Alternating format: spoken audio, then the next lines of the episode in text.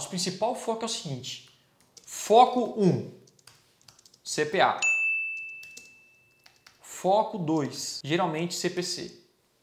E o foco 3, aí eu olho o CTR. Tá.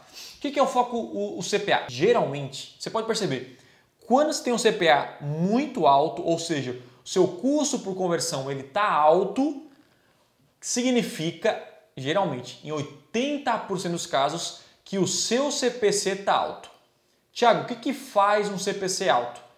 Né, vários fatores concorrência, palavras muito focadas, você foca só naquela palavra que você quer. Geralmente o seu CTR também não está legal, então por isso que eu olho o CTR. Isso tanto no Google quanto no Facebook. Então eu olho assim, pô, essa palavra o CPC está muito alto. Como é que eu faço para baixar esse CPC? Será que eu ficar na posição muito alta para essa palavra é importante? E se eu diminuir o CPC dessa palavra específica, para, se você conseguir trabalhar para o CPC, né?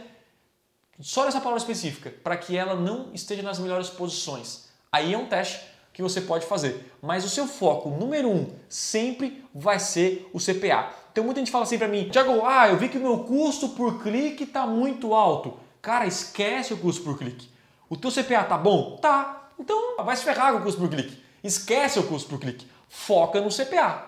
Porque o CPA que é importante. Agora, não tem o CPA. Tipo assim, Estou começando a campanha agora, com clique otimizado. Aí o seu foco é o CPC, tentar o menor custo por clique, certo? Basicamente isso aí.